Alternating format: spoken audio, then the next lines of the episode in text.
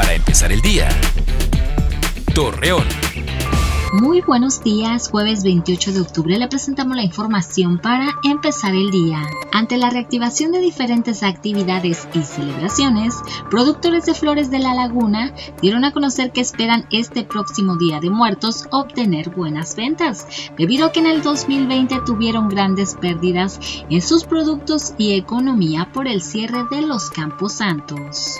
La Dirección de Protección Civil de Gómez Palacio informó que durante las celebraciones religiosas para conmemorar a San Judas Tadeo se realizarán operativos de revisión con el fin de verificar que los organizadores cuenten con las medidas sanitarias correspondientes.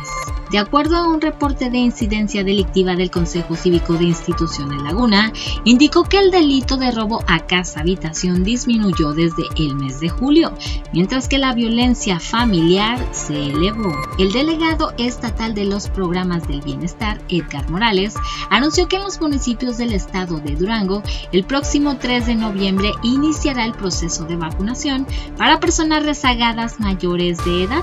También mencionó que se habilitarán diferentes módulos.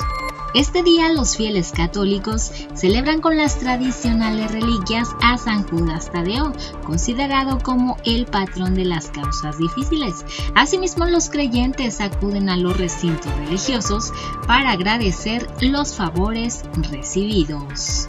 Acompáñenos con toda la información dos minutos antes de las 8 de la noche por Mega Noticias.